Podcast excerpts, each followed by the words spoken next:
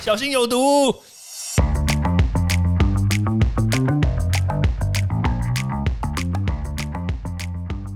毒物去除了，人就健康了。欢迎来到昭明威的毒物教室。这几天有一个网红，这个网红我觉得也是蛮蛮有趣的啦。就是说，当然我觉得他是有实验精神，我们是要鼓励他。就是打完高端之后呢，第一季在十五天之后就跑去验一下自己的血液浓度里面到底有多少的抗体嘛。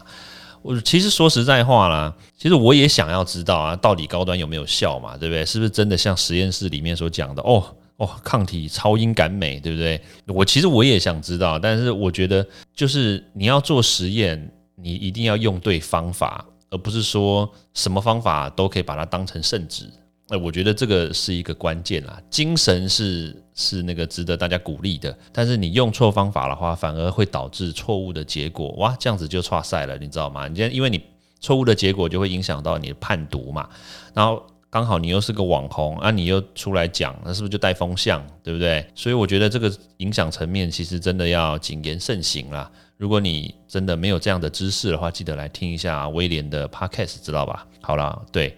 好，那当然，针对这件事情，我其实要稍微的讲解一下，就是我们有所本哦，知道吗？我我我现在就来讲一下，我以前上课在二零零一年的时候，哇，好久以前了，我在上那个免疫学，免疫学的课本里面的第一百四十一页哦，这个课本我我非蛮建议大家可以去看一下，虽然有点旧，它的作者呢叫做 R O I T T。啊，这个作者呢，Roti，那个他写的这本书，其实当然很多免疫学都有这本书了，都有都有用到这个知识啦。但我因为我念的是这一本嘛，所以我就跟大家讲，因为我前几天刚好去翻，说这个免疫学的这个课本里面，他讲到我们打了疫苗之后多久会产生抗体，这个这个很这个问题没有什么问题吧，对不对？我们长长久以来，你只要有打过疫苗的，你都都会知道这个疫苗在你身体里面。会产生抗体，但是抗体不会一打进去就有嘛，对不对？一打进去就有的那个东西叫做抗原，知道吗？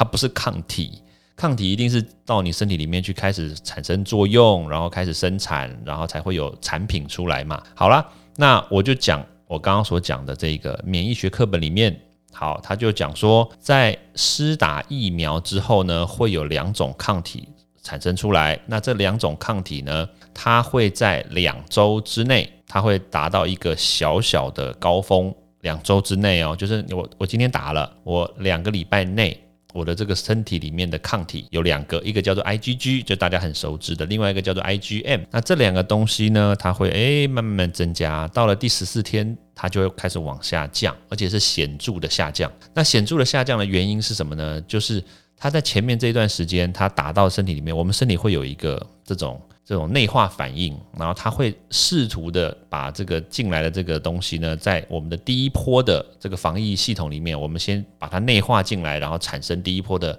这个抗体。那当然，这这个抗体呢，是根据第一波进来的这个抗原疫苗嘛，抗原然后产生出来的这个这个生理反应，这是正常的。但是这个能量呢，主要是来自于疫苗本身，它并不是我们自己生产出来的抗体。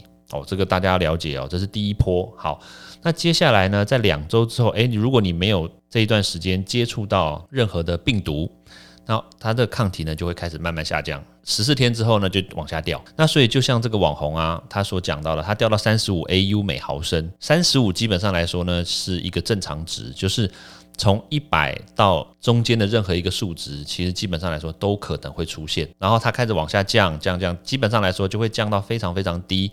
可能降到十，可能降到五，可能降到一，然后它会持续一段时间，大概持续个再持续个两周到四周。然后那为什么这个就连接到一个观念，就是为什么大家都会说，哎，四周之后就可以开始再打第二剂的原因，就在于说我们身体里面已经开始逐渐的形成了一个记忆，就是呢，我们身体就开始已经知道说，哦，这个抗原进来，这个疫苗进来，它就会产生抗体。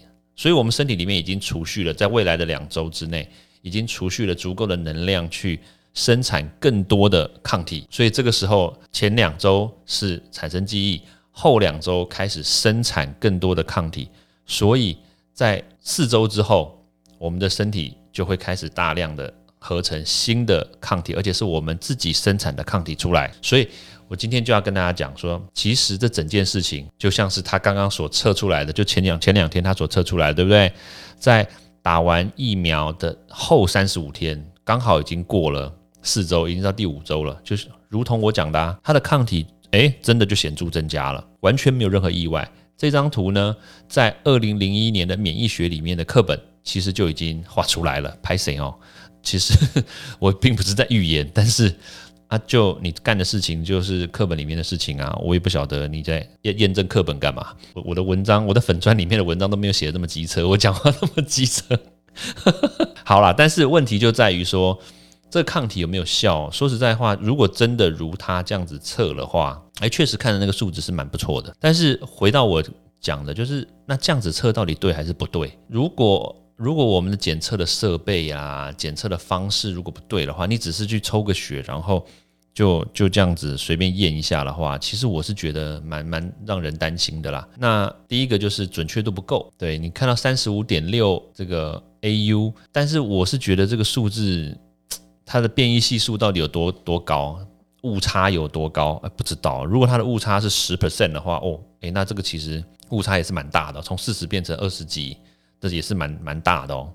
然后还有另外一个就是，这检测方法到底是什么？是有有没有标准化？对不对？我们不知道嘛。你看，比如说你测这个食品里面有没有那个细菌，你会找 SGS 嘛？为什么？因为 SGS 有标准化嘛。但是你说你自己拿去验，它没有标准化的话，你慢验出来每一个人的数值都不一样，因为方法不一样，验出来数值都不一样。那这样对不对？而且另外一个就是，他打完疫苗之后呢，他去验的抗体是 IgG，那只测 IgG 是不是就代表它具有保护力？呃，这个很难讲，对吧？但是如果你就是只测 IgG，但是呢，你就说它不具保护力，因为它讲说它不具保护力嘛，那是不是也太武断？